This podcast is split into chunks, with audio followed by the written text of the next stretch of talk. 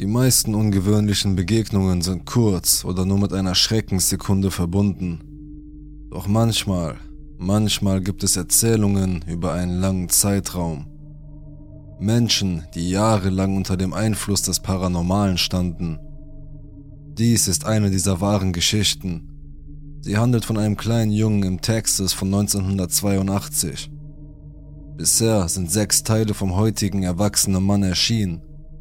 Wir nehmen uns heute die ersten drei Teile vor und durchleuchten seine Vergangenheit. Wie immer kannst du selber entscheiden, für wie plausibel du diese Geschichte hältst und deine Meinung in die Kommentare schreiben.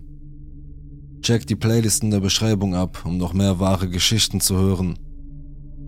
Fangen wir an. Teil 1 Die erste Begegnung Es war der Sommer 1982 in Texas, heißer als die Oberfläche der Sonne. Wir waren gerade mit unserem Wohnmobil auf ein Grundstück an der Ben D. Smith Road in Silsby, Texas gezogen. Ich war ein kleiner Junge. Mir ist klar, dass du dich fragen wirst, wie sich ein siebenjähriger Junge so detailliert daran erinnern kann. Ich versichere dir, wenn du mir zuhörst, wirst du es verstehen. Kurz bevor wir dorthin zogen, hatten wir unser Wohnmobil in einem Park abgestellt und zahlten eine Gebühr, um dort zu wohnen. Mein Vater hatte vor kurzem einen Jugendfreund, nennen wir ihn Barney, in der Stadt getroffen, und Barney bot meinem Vater etwas an, das einfach perfekt war. Es stellte sich heraus, dass Barney die Gegend vor Jahren verlassen hatte und nach Corpus Christi gezogen war. Er war gerade zurückgekehrt, um seine kürzlich verstorbene Mutter zu beerdigen. Er war besorgt darüber, wie er ihr Grundstück und ihr Haus instand halten sollte und schlug vor, dass wir mit unserem Wohnmobil auf das Grundstück ziehen. Damit könnten wir uns die Miete sparen und auf das Haus aufpassen. Ich fand es toll. Es gab einen Wald zum Spielen. Ich habe ihn einmal beim Spielen mit Streichhölzern in Brand gesetzt und ich konnte mit meinem Luftgewehr auf alles und jeden schießen. Jetzt sollte ich das Haus beschreiben, auf das wir aufpassen sollten. Es war komplett möbliert und hatte sogar ein Telefon. Das Telefon war 1982 offenbar eine große Sache. Wir konnten alles am Haus benutzen und sogar Gegenstände ausleihen, wenn wir sie brauchten. Aber es gab eine Regel. Jede Tür im Haus musste geschlossen bleiben. Wenn du eine Tür offen vorfindest, mach sie zu. Wenn du sie öffnest, mach sie zu. Und geh nicht in das Zimmer seiner Mutter. Dieser Teil mag kompliziert erscheinen, aber es ist von großer Bedeutung, den Grundriss des Hauses zu verstehen. Dieses Gebäude wurde in den ersten Jahren des 20. Jahrhunderts gebaut der Typ wurde Hundelauf genannt. Eigentlich eine einfache Konstruktion. Das Haus war vielleicht 12 Meter breit und 25 Meter lang. Genau in der Mitte des Hauses befand sich ein Flur, der das Haus in zwei verschiedene Seiten unter einem Dach teilte. Der Flur hatte an beiden Enden Türen, die jedoch in den Sommermonaten normalerweise offen blieben. Die Vorderseite des Hauses hatte eine Veranda, alle Zimmer in beiden Hälften des Hauses hatten Türen, die in den Flur führten. Die Idee war, dass man in den Sommermonaten sein Schlafzimmerfenster und die Tür öffnete und der Wind, der durch den Flur wehte, das Zimmer kühl hielt. Ein ziemlich geniales Konzept. Jetzt kommt der möglicherweise komplizierte Teil. Das Haus war in Längsrichtung nach Norden und Süden ausgerichtet, wobei das südliche Ende des Hauses auf die Ben D. Smith Road zeigte. Die Osthälfte des Hauses war wie folgt angeordnet. Vom nördlichen Ende ausgehend gab es ein Schlafzimmer, ein weiteres Schlafzimmer, ein Badezimmer, ein drittes Schlafzimmer und nun war man am südlichen Ende angelangt. Die westliche Hälfte des Hauses war wie folgt angeordnet. Vom Nordende aus gesehen war es Küche, Esszimmer, Wohnzimmer, zweites Wohnzimmer. Macht das Sinn? Es ist sehr wichtig, den Grundriss zu verstehen. Diese Geschichte und zukünftige, falls du daran interessiert bist, ergibt mehr Sinn, wenn du dir die Räume vorstellen kannst. Ein letzter Punkt. Ich habe erwähnt, dass alle Zimmer Türen haben, die zum Flur führen. Darüber hinaus hatten alle Zimmer auf der Westseite des Hauses Türen, die zueinander führten. Das heißt, die Küche hatte eine Tür, die zum Flur führte und eine weitere Tür, die zum Esszimmer führte, das wiederum eine Tür hatte, die zum Flur führte und eine weitere zum Wohnzimmer und so weiter. Als wir auf das Grundstück zogen, war die zentrale Klimaanlage erfunden und in diesem Haus installiert worden. Die vordere Veranda wurde mit einem Gitter versehen, das andere Ende des Flurs geschlossen und eine hintere Veranda an die Küche angebaut. Das bedeutet also eine dritte Tür in der Küche.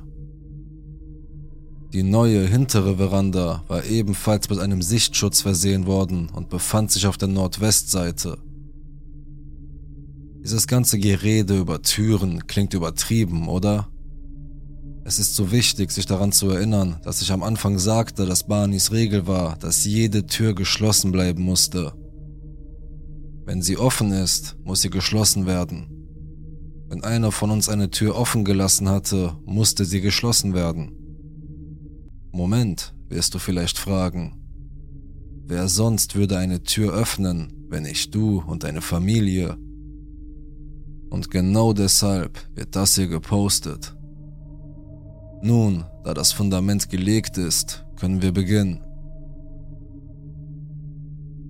Mein Vater arbeitete als Fahrdienstleiter ein paar Städte weiter. Jeden Tag ließ ich meine Mutter ins Haus und benutzte das Telefon in der Küche, um meinen Vater in der Mittagspause anzurufen. Das Telefon war ein Wählscheibentelefon, das auf einem kleinen Tisch in der Küche stand. Der Tisch stand an einer Wand, die an den Hausflur grenzte. Es gab einen unbequemen Stuhl am Tisch. Ich kann mich gut daran erinnern, wie sie auf dem Stuhl saß, die Ellbogen auf den Knien und den Hörer ans Ohr hielt. Ich saß gewöhnlich auf einem Stuhl am Küchentisch und wartete, bis ich an der Reihe war, mit meinem Vater zu sprechen. Ich ging nicht immer mit ihr, aber ab und zu. An einem Tag war ich im Vorgarten und spielte. Wahrscheinlich verfütterte ich gerade Grillen an die immer hungrigen Feuerameisen. Meine Mutter machte ihren üblichen Mittagsspaziergang über den Hof zum Telefon. Sie blieb stehen, rief mich zu sich und forderte mich auf, mit ihr zu kommen. Da meine Eltern beide ziemlich streng waren, war meine erste Vermutung, dass ich in Schwierigkeiten steckte und ich meinen Fehler entdecken würde, wenn sie meinen Vater am Telefon davon erzählte. Gehorsam und fast unter Tränen folgte ich ihr, hielt aber meine Neugierde so gut es ging zurück. Als wir die Küche betraten, konnte ich es nicht mehr zurückhalten. Atemlos fragte ich sie, warum ich mitkommen musste. Ich musste es wissen. Sie sagte, sie fühle sich seltsam in dem Haus. Erleichterung. Ich war schon oft im Haus gewesen, sogar allein, um dieses oder jenes aus der Küche zu holen und hatte nichts gespürt. Wie auch immer, jetzt, wo ich nicht mehr in Schwierigkeiten steckte, musste ich dringend pinkeln. Ich stand vor meinem Stuhl auf und ging zur Tür, um nach draußen zu gehen und zu pinkeln, denn das tat man, wenn man sieben war und im Wald lebte. Mann hat mich meine Mutter aufgehalten. Sie sagte mir unhöflich, ich solle im Haus auf die Toilette gehen. Na gut, so oder so musste es raus. Also wanderte ich den Flur hinunter. Die monotone Stimme meiner Mutter wurde immer leiser, je weiter ich mich von der Küche entfernte. Aber ich fing an, andere Stimmen zu hören. Es war fast so, als ob in einem der Schlafzimmer ein Radio laufen würde aber die Türen waren alle geschlossen. Je weiter ich mich jedoch von der Stimme meiner Mutter entfernte, desto deutlicher wurden diese anderen Stimmen. Bald konnte ich drei Stimmen unterscheiden, zwei Männer und eine Frau. Die beiden Männer bestanden darauf, dass sie gehen wollten. Aber die Frau, die Frau, sie klang streng. Sie klang genauso unnachgiebig wie die Männer. Sie würde ganz sicher nicht gehen. Was ich nun beschreiben werde, geschah alles gleichzeitig. Und das in etwa drei Sekunden. Als ich die Badezimmertür erreichte, öffnete ich sie, griff nach oben und schaltete das Licht ein. Als ich die Tür öffnete, stellte ich fest, dass die Stimmen nicht aus einem Radio in einem der Schlafzimmer kamen. Sie kamen aus dem Badezimmer und sie hörten auf, sobald ich die Tür aufriss. Und als ich das Licht anknipste, sah ich Folgendes. Zwei Männer standen in der Badewanne. Zwischen den beiden Männern stand eine Frau. Sie trug ein altmodisches Kleid, eine Haube und hielt einen offenen Regenschirm über ihren Kopf. Die beiden Männer trugen weiße Latzhosen mit dünnen blauen Nadelstreifen, die von oben nach unten verliefen. Sie trugen beide Mützen, die zu ihren Overalls passten. Beide Männer schauten die Frau an und sie schaute den Mann zu ihrer Rechten an. Als ich das Licht anknipste und sie sah, rissen alle drei den Kopf hoch und sahen mich an. Und ich meine, sie sahen mich an. In zukünftigen Geschichten werde ich diesen Blick und andere Begegnungen mit ihnen ausführlicher behandeln. Ihre Gesichter waren ausdruckslos keine Wut, keine Überraschung. Wie wenn jemand im Tiefschlaf ist und dann einfach die Augen öffnet und einen regungslos ansieht. Sie sahen mich und ich sah sie. Sie waren nicht durchsichtig, sie waren nicht verschwommen. Es waren zwei alte Kerle und eine alte Tussi, die mich anstarrten. Nochmal, das passierte in etwa drei Sekunden, von Anfang bis Ende. Wenn ich an diese erste Begegnung zurückdenke, stelle ich mir vor, wie meine Beine wie die einer Zeichentrickfigur aussahen. Du weißt schon, was ich meine. Ein verschwommener Kreis, der sich dreht, aber die Figur geht nirgendwo hin und dann dehnt sich ihre Form aus, während sie startet. Ich schoss wie aus der Pistole geschossen zurück in den Flur. Ich ließ die Tür offen und das Licht an. Ich schoss direkt an meiner Mutter in der Küche vorbei. Ich habe nichts gesagt. Ich bewegte mich wie eine Stubenfliege und wich jedem Hindernis aus, das sich mir in den Weg stellte. Ohne dass ich es merkte, war mir meine Mutter dicht auf den Fersen. Wie zwei entflohene Gefangene überquerten wir beide die hundert Meter über den Hof zu unserer Veranda, ohne den Boden zu berühren. Dort angekommen fragte sie mich, was ich gesehen habe. Was ich gesehen habe? Woher willst du wissen, dass ich irgendetwas gesehen habe? Sie sagte, dass am Tag zuvor, als sie allein im Haus war und telefonierte, irgendetwas an die Wand neben dem Telefon geklopft und gepocht hätte. Was wir in dem Moment nicht wussten war, dass mein Vater sofort die Arbeit verließ Offensichtlich hatte sie ihm einen Schrecken eingejagt, als sie mitten im Satz das Telefon zuschlug und er musste nach Hause kommen.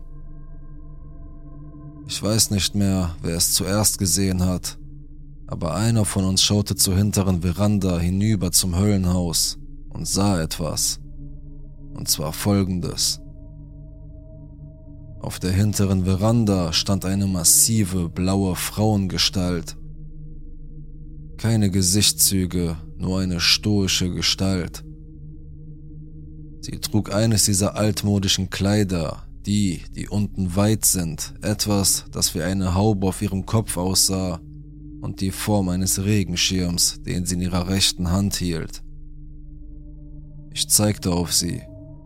Ich zeigte auf sie und sagte, dass ich sie und zwei Männer im Badezimmer gesehen habe, die sich unterhielten, aber ich konnte sie deutlich sehen.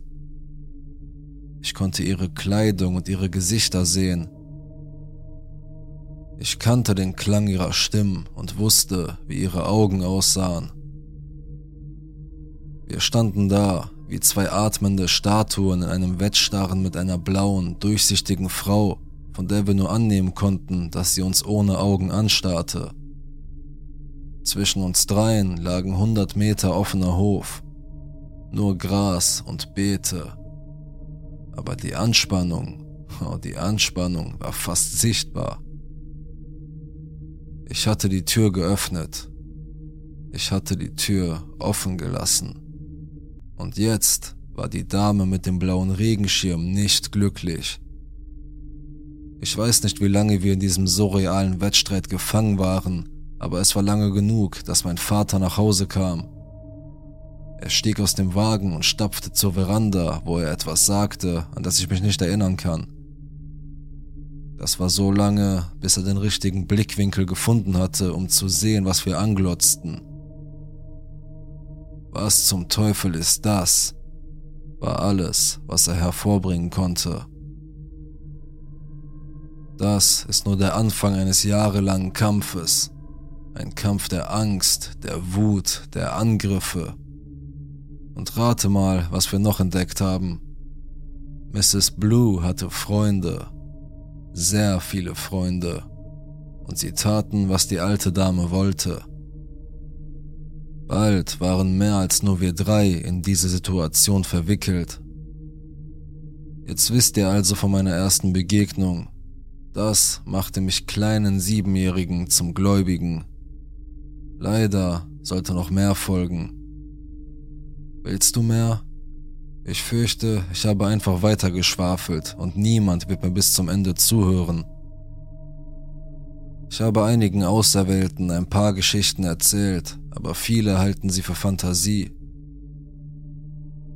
Ich versichere dir, dass sich alle in diesen Geschichten lebhaft an sie erinnern. Mit Ausnahme meines Vaters. Er ist jetzt auch tot.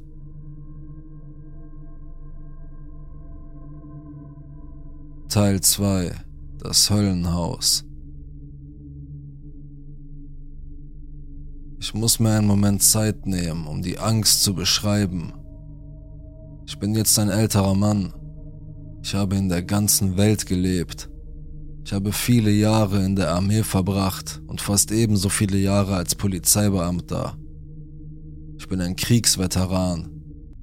Viele Menschen haben versucht, mich zu töten. Sie haben versucht, mich zu erschießen, zu erstechen, mich mit Bomben, Raketen und Mörsern in die Luft zu jagen, mich mit Fahrzeugen zu überfahren und mich mit Händen und Füßen zu bekämpfen.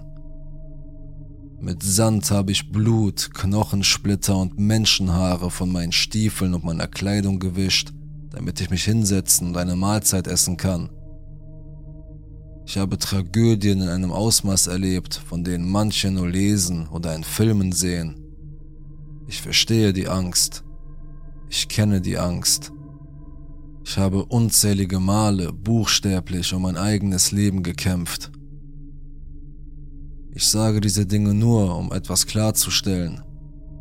Es gibt verschiedene Arten von Angst, im Kampf und in brenzligen Situationen als Polizist schien die Zeit für mich langsamer zu vergehen als sonst. Meine Gedanken waren klar, scharf. Ich wusste genau, was ich zu tun hatte und wie ich es tun musste. Aber die Angst, die ich an jenem heißen Sommertag im Jahr 1982 empfand, war eine andere Art von Angst. Das Einzige, wovor ich mich bis dahin gefürchtet hatte, war das Geräusch, das der Gürtel meines Vaters machte, wenn er durch die Gürtelschlaufe seiner Hose geschoben wurde. Und vor roten Wespen. Die Angst, die mich packte, als ich in der Badezimmertür des Höllenhauses stand, war atemberaubend. Und zwar nicht auf die gute Art, wie man diesen Begriff meistens verwendet. Es war, als ob ein Lastwagen auf meiner Brust geparkt wäre und ich nicht genug einatmen konnte, um ihn anzuheben. Diese ganz bestimmte Angst hat mich viele, viele Male heimgesucht. Tatsächlich habe ich diese Angst mein ganzes Leben lang benutzt, um festzustellen, ob ich nur Angst hatte oder ob etwas oder jemand Unsichtbares im Raum war. Sie ist bedrückend schwer. Meine Ohren klingeln und es fühlt sich an, als ob etwas unter meiner Haut krabbelt. Ich hasse es verdammt. Jetzt kennst du die Angst, die ich im Laufe dieser Geschichte beschreiben werde. Es ist keine Alarm oder was war das für ein Geräusch Angst. Es ist die, ich bin gestolpert und dieser 400 Pfund schwere Tiger hat mich gerade am Hals gepackt und macht mich platt. Machen wir weiter. Wir standen alle da, ich und meine Mutter auf der Veranda. Mein Vater schaute über die Schulter und stand mit einem Fuß auf der Treppe. Innerhalb weniger Minuten war Mrs. Blue verschwunden, als ob jemand den Stecker gezogen oder den Schalter umgelegt hätte. Dann versuchten meine Mutter und ich in einem kakophonischen Durcheinander die Ereignisse der letzten Stunde wiederzukäuen. Irgendwann gingen wir dann ins Haus. Ein bisschen Geplapper hier und da und ich wurde zum Spielen geschickt. Ich zog es vor, diese Aktivität in meinem Zimmer durchzuführen. Ich schlief in dieser Nacht kaum. Am nächsten Tag rief meine Mutter nicht wie üblich an. Meine Aktivitäten im Freien beschränkten sich auf ein paar Schritte von unserer Veranda aus.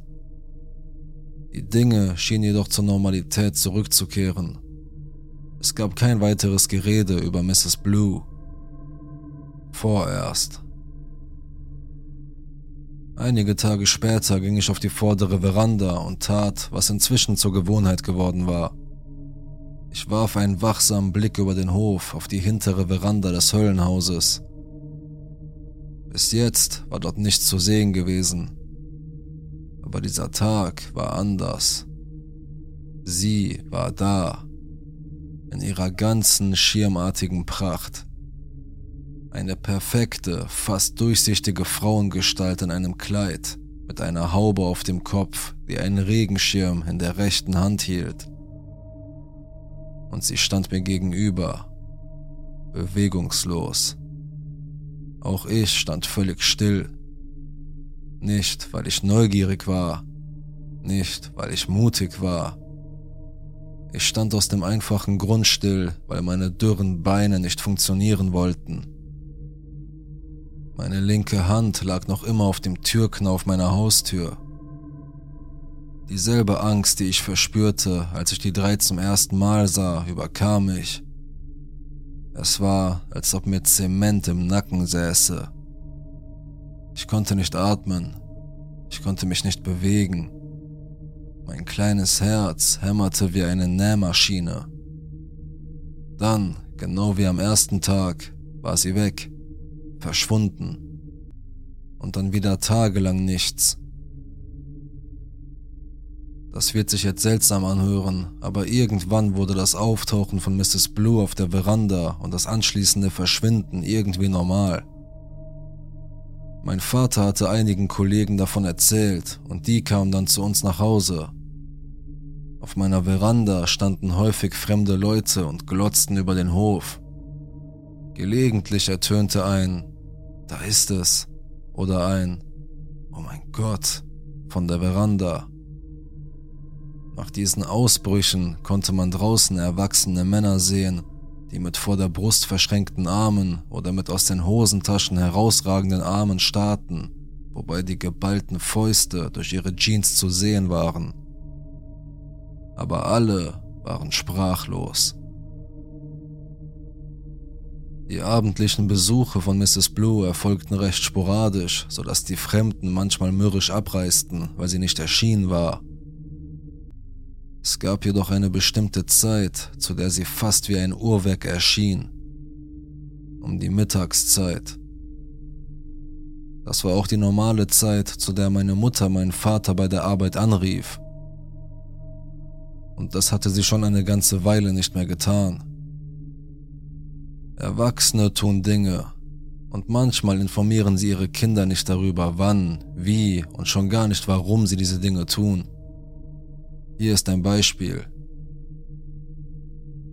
In der Küche des Höllenhauses gab es einen Kühlschrank und auch eine Tiefkühltruhe. Wenn man über die hintere Veranda ging und durch die Tür in die Küche trat, befand sich die Tiefkühltruhe gleich links von einem.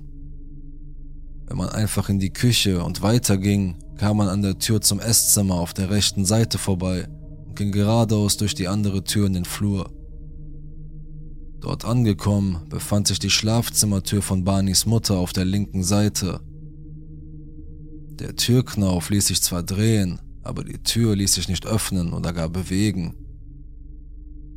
Wenn man sich nach rechts wandte, konnte man den Flur entlang gehen.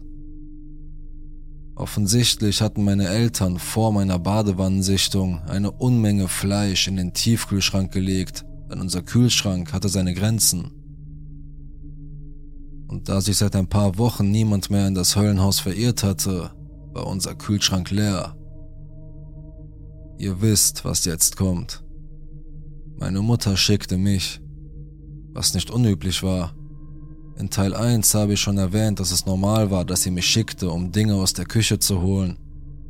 Aber dieses Mal habe ich protestiert. Ich weinte, ich bettelte, alles vergeblich also schleppte ich mich widerwillig über den Hof. Ich hatte Angst. Ich hatte Angst vor dieser Angst, die ich beschrieben habe. Zum Glück war Mrs. Blue noch nicht auf ihrer täglichen Veranda-Patrouille. Das Aufeinanderschlagen meiner knorrigen Knie hörte sich an wie ein Specht, der einen hohlen Stumpf bearbeitet. Ich öffnete die Tür und betrat die Küche. Die Tiefkühltruhe befand sich zu meiner Linken, als ich eintrat. Ich beschreibe dir die Szene und du musst sehen, ob du die Probleme erkennen kannst. Ich konnte es zuerst nicht. Die Tür öffnete sich. Zu meiner Linken sah ich die weiße Seite des Gefrierschranks und dahinter das Ende des Küchentischs mit Stühlen. Direkt vor mir und etwas weiter links standen der kleine Telefontisch und der Stuhl, und direkt vor mir lag die offene Tür zum Korridor. Als ich eintrat, schaute ich durch die offene Tür nach rechts und konnte quer durch das Haus bis zum Wohnzimmer sehen. Hast du die Probleme bemerkt? Glaub mir, sie waren im Begriff behoben zu werden und nicht von mir. Es ist mir nicht einmal aufgefallen, dass die Türen offen waren. Und zwar alle. Ich drehte mich nach links, öffnete die Tür des Gefrierschranks und machte mich auf die Suche nach Fleisch. Boom. Eine Tür am Ende des Flurs krachte zu. Es klang wie der silberne Revolver, mit dem mein Vater am Hinterhof geschossen hatte. Kurz darauf folgte ein weiterer Knall, etwas lauter. Und dann noch einer, noch lauter. Meinem kleinen Gehirn dämmerte es, dass alle Schlaf- und Badezimmertüren offen standen. Und sie wurden zugeknallt, eine nach der anderen, in schneller Folge. Es war, als ob etwas den Flur entlang auf mich zustürmte und die Türen wütend zuschlug. Die Angst hat mich verschlungen und jetzt war ich allein. Und ich habe die Tür zur hinteren Veranda offen gelassen. Was, wenn die auch zuknallt und ich nicht mehr rauskomme? Dann schlug die Tür von der Küche zum Flur zu. Es war so verdammt laut. Aber zu diesem Zeitpunkt hatte ich schon eine Tüte mit gefrorenen Chicken Wings oder so etwas in der Hand und ich wollte gerade lossprinten. Die Tür der Gefriertruhe öffnete sich von rechts nach links also griff ich mit meiner linken Hand danach, als ich mich umdrehte, um hinauszulaufen. Als sie sich schloss, stand ich nun gegenüber der Tür zum Esszimmer. Wie gesagt, ich konnte den ganzen Weg ins Wohnzimmer am anderen Ende sehen. Als ich mich umdrehte, schlug die nächste Tür zu, die vom Wohnzimmer ins zweite Wohnzimmer führte, dann die nächste. Die Türen schlugen zu, arbeiteten sich auf mich zu. Und zwar heftig. Der Flur war bereits versperrt, aber ich wäre sowieso nicht in diese Richtung gelaufen. Als ich um die Kühltruhe herumlief und meinen kleinen Körper in Richtung Veranda schlängelte, schlug die letzte Tür zu, die von der Küche ins Esszimmer führte. Da hatte ich schon die Veranda erreicht und rannte wie ein tollwütiger Hund. Dann schlug die Haustür hinter mir zu und schloss mich aus dem Haus aus. Glaub mir, wenn ich sage, dass ich irgendwo zwischen dem Höllenhaus und meinem Haus ein bisschen in meine Unterwäsche gepinkelt habe. Das gefrorene Huhn durfte noch einmal fliegen, um der alten Zeiten willen, denn als meine Geschwindigkeit mich an unsere Haustür katapultierte, schleuderte ich das Huhn in Richtung unserer Küche. Es knallte wie eine Bowlingkugel auf dem Boden des Wohnmobils und flog unter den Tisch. Ich beendete meinen Sprint in meinem Schlafzimmer und unter meinem Bett.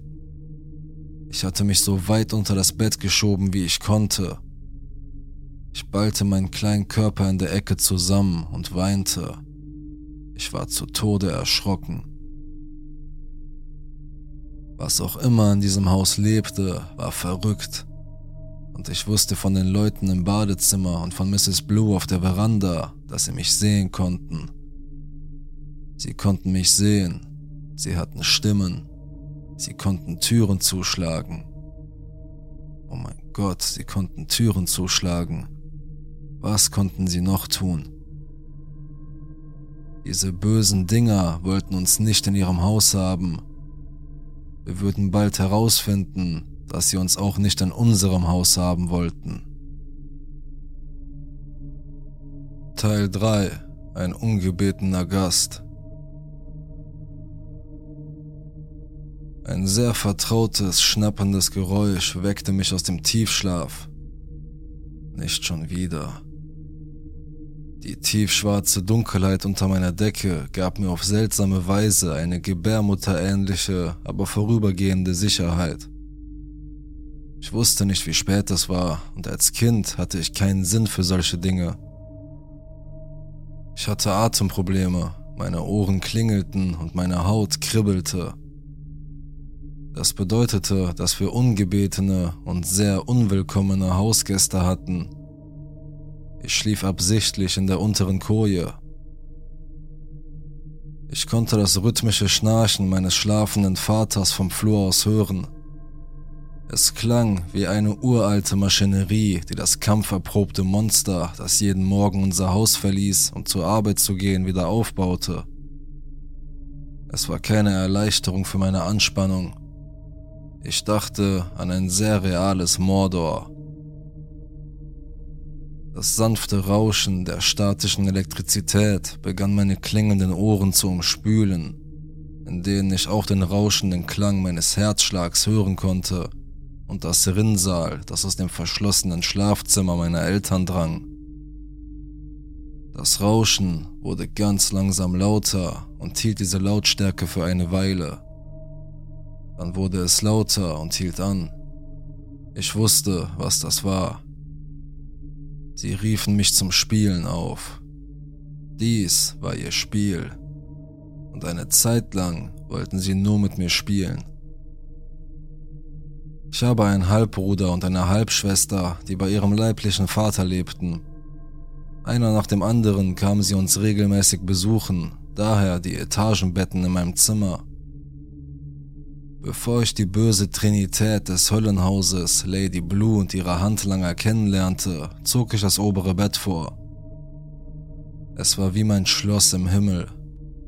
Nachts baute ich eine imaginäre Bergfestung, von der aus ich über mein Königreich wachen konnte. Ich schickte meine Armee auf Pferden aus, um Räuber zu fangen und die häusliche Ruhe zu sichern. Vielleicht ritt ich auch auf meinem eigenen Ross den Berg hinunter und rettete ab und zu Mädchen mit sommersprossigen Gesichtern und roten Haaren. Auch sie brachten mein Herz zum Rasen und meine Ohren zum Klingeln. Das heißt, bis mich eines Nachts ein knallendes Geräusch aus meiner Angst weckte. Ich öffnete meine Augen und sah sofort den gesichtslosen Kopf und die Schultern von etwas, das an meinem Bett stand. Das Gesicht war etwa einen Meter von meinem entfernt. Ein lautes, statisches Geräusch kam in mein Zimmer. Das konnte nicht sein. Sie kam nicht hierher.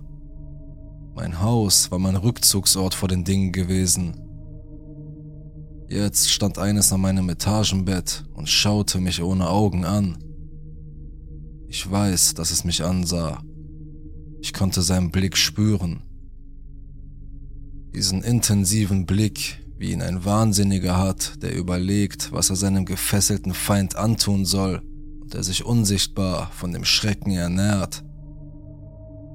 Wo war dieser Retter der rothaarigen, sommersprossigen Mädchen jetzt? Ich stürzte mich vom Fußende des oberen Bettes, nicht weil sich dort die Leiter befand. Ich tat es, weil es der Tür am nächsten war. Meine kleine Höhle des Friedens, mein Bergkönigreich der Flucht, war von einer Kreatur überfallen worden, die keine Armee bezwingen konnte. Wie jeder kluge junge König rannte ich also wie der Teufel. Wie ein Pfeil flog ich los, geradewegs zur geschlossenen Tür des Zimmers meiner Eltern.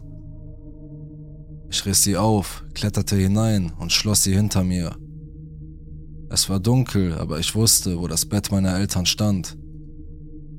Das rasende Schnarchen meines Vaters hatte innegehalten, als ich nicht so leise hereinkam aber dann ging es schnell weiter. Ich tastete mich an das Bett heran und legte mich am Fußende auf den Boden. Mit dem Gesicht auf dem Boden konnte ich unter die Tür sehen. Gleich rechts daneben war das Badezimmer und das Licht war an. Ich lag also zusammengekauert auf der Seite, keine Decke, kein Kissen, die Wange auf dem Boden und starrte mit großen Augen auf den Lichtspalt am unteren Ende der Tür. Fast sofort kam es aus meinem Zimmer heraus. Es war weiter oben im Flur, so dass ich es nicht gut sehen konnte. Aber ich konnte erkennen, dass es etwas trug, das wie Arbeitsstiefel aussah. Es ging aus meinem Schlafzimmer und blieb stehen. Es stand einfach da, dann drehten sich die Füße und die Zehen zeigten auf mich. Aber es stand wieder einfach nur da. Dann begannen sie, sich zu mir zu bewegen. Ich war immer noch zu einem Wattebausch zusammengerollt, atmete nicht und beobachtete das Geschehen mit großen Augen unter der Tür. Als die Füße ins Licht des Badezimmers traten, konnte ich erkennen, dass es tatsächlich Arbeitsstiefel waren und ich konnte den unteren Teil der Hosenbeine sehen. Sie waren weiß mit dünnen blauen Streifen. Sie kamen zur Tür meiner Eltern, blieben wieder stehen und standen einfach nur da. Als ich älter wurde und an diese und viele andere Begegnungen dachte, war ich immer fasziniert von der Tatsache, dass sie in der Dunkelheit und im Licht gleich zu sehen waren. Ich kann es immer noch nicht erklären. Es war etwas Physisches, das beleuchtet werden konnte. Und diese Tatsache macht mir immer noch Angst. Manchmal sahen sie wie echte Menschen aus, manchmal waren es noch feste oder durchscheinende Formen von Menschen. Ich kann dir nicht sagen, wie lange dieses etwas einfach nur dastand, aber es konnte mich durch die Tür sehen ich konnte sein Starren spüren. Und dann, wie Mrs. Blue, verschwand es. Es war weg. Und diese erstickende Angst löste sich in normale, gewöhnliche, einfach sterbliche Angst auf. Ich verbrachte die Nacht dort und hörte nur dem Rauschen zu. Das schnappende Geräusch und das Rauschen stammten von dem Konsolenfernseher in unserem Wohnzimmer die Älteren unter uns werden sich daran erinnern. Man zog den Lautstärkeregler heraus, um ihn einzuschalten. Mit einem lauten Knall erwärmte sich der harte Glasbildschirm zum Leben. Es gab zwei weitere Knöpfe, einen für UHF und einen für VHF-Kanäle. Mit einem zufriedenstellenden Klick drehte man sie, um den Kanal zu wählen. Zwischen dem Klicken der Kanäle und dem Einstellen der Hasenohrenantenne bekam ein Kind seine tägliche Dosis Bewegung, da das Kind die sprachgesteuerte Fernbedienung war. Hey, schalte den Kanal auf 12. Stell ihn etwas lauter. Geh und stell die Antenne ein. Die Kinder waren die erste Alexa. Also hatte es am Lautstärkeregler gezogen und das war das knallende Geräusch. Da die drei Kanäle, die wir im Fernsehen hatten, nicht 24 Stunden am Tag liefen und um Mitternacht abgeschaltet wurden, war Rauschen die einzige Musik. Und es drehte allmählich die Lautstärke hoch. Seit dieser Nacht schlief ich in der unteren Koje. Anfangs wachte ich auf, weil es neben meinem Bett stand und ich zog die Decke über meinen Kopf und versteckte mich. Es beugte sich nie vor, um zu sehen, wie ich mich an die Wand drückte. Es ging auf das Bett zu, drehte sich um und stand einfach da. Ich konnte es von der Mitte der Brust bis zu den Knien sehen, die Arme bewegungslos an der Seite haltend. Stell dir jemanden vor, der schlafwandelt und am Ende nur noch an der Wand steht und sich nicht mehr bewegt. So war es. Manchmal wachte ich auf und die Angst stand da. Manchmal spürte ich, wie die Angst langsam aufdrehte wie ein Lautstärkeregler und ich konnte sehen, wie sie langsam in mein Zimmer ging und sich an meinem Bett niederließ. Schließlich versteckte ich mich mit dem Kopf unter der Bettdecke die Angst ließ nach. Ich schaute hinaus und es war weg. So, nun zurück zum Anfang dieser Geschichte. Diesmal war es etwas anderes. Zum zweiten Mal war der Fernseher im Spiel. Ich hatte die Angst, also wusste ich, dass es hier war, aber es war noch nicht in mein Zimmer gekommen. Aber das Rauschen wurde immer lauter was auch immer dieses Ding war, es stand in meinem Wohnzimmer und drehte die Lautstärke immer weiter auf. Es wollte heute Abend nicht zu mir kommen. Es wollte, dass ich rauskomme und spiele. Also blieb die Decke über meinem Kopf und ich wartete. Aber das Rauschen wurde immer lauter und lauter. Das Schnarchen meines Vaters hörte auf und ich hörte ihn etwas murmeln. Er murmelte es wieder, und dann hörte ich meine Mutter. Dann hörte ich, wie die Tür meiner Eltern aufging. Mein Vater rief meinen Namen. Noch immer erstickt von der Angst warf ich die Decke weg. Du hast nicht nur verbal geantwortet, wenn meine Eltern nach dir verlangten, du hast deinen Körper zu ihnen gebracht. Aber ich konnte ihn nur bis zu meiner Tür bringen. Ich ruckte mit dem Kopf nach links, um den Flur hinunter zu seiner Tür zu sehen. Er stand da, 1,90 Meter groß und 250 Pfund schwer in seinen weißen Unterhosen. Sir? fragte ich. Warum spielst du mit dem Fernseher? Geh und mach den Mist aus, befahl er im Halbschlaf. Das wollte ich wirklich nicht tun. Das war ich nicht, Daddy, ich habe gesagt, du sollst den Mist ausmachen. Jawohl, Sir. Er schloss seine Tür und legte sich vermutlich wieder ins Bett. Ich schaute jetzt nach rechts in Richtung Wohnzimmer. Und da stand es. Ein großer Holzkasten mit einem großen Glasfenster. Das Fenster war strahlend weiß und mit einem krabbelnden visuellen Rauschen bedeckt. Aus den Lautsprechern drang ein ekelerregendes, akustisches Rauschen. Was ich von den Wohnzimmermöbeln sehen konnte, war in das fahle, weiße Licht des Fernsehers getaucht.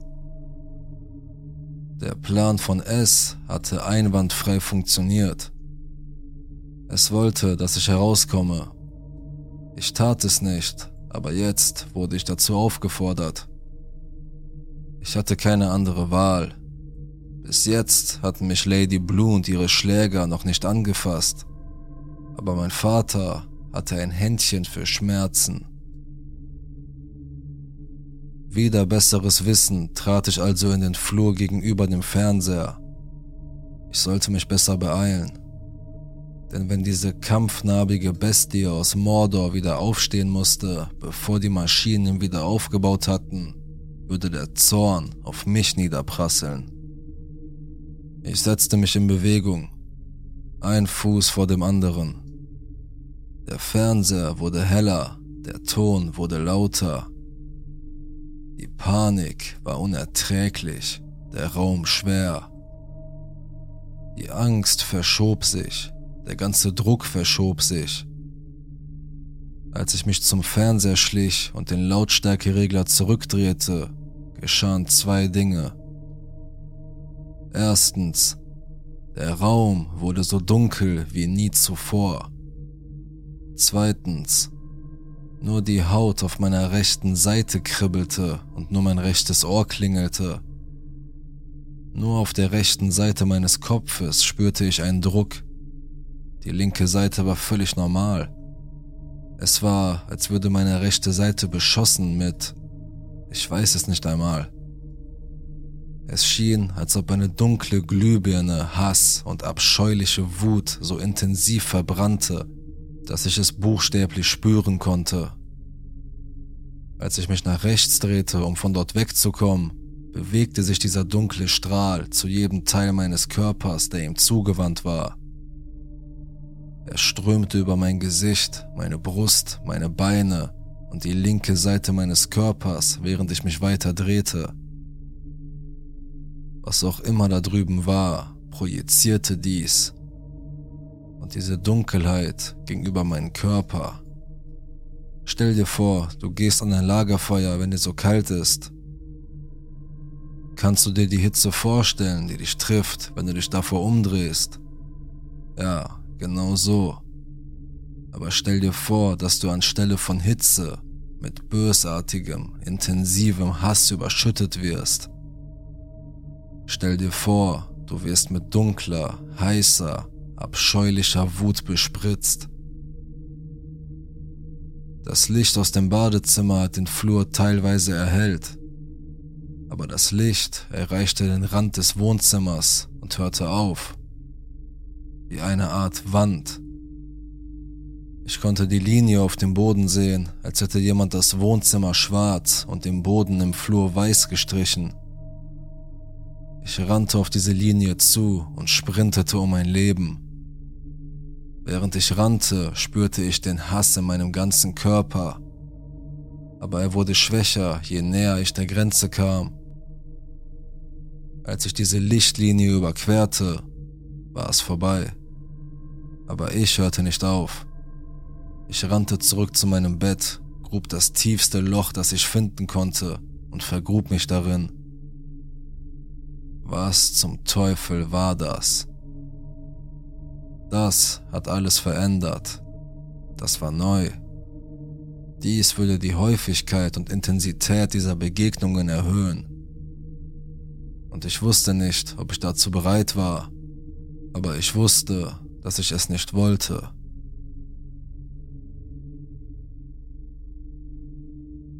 Das waren die ersten drei Teile der Geschichte. Was denkst du? Kann es wirklich so passiert sein oder hat der Autor bloß eine blühende Fantasie? Sei auch morgen wieder dabei, wenn es um die nächsten drei Teile der Geschichte geht. Wenn dir das Video gefällt, abonniere den Kanal, um kein Video mehr zu verpassen. Man hört sich.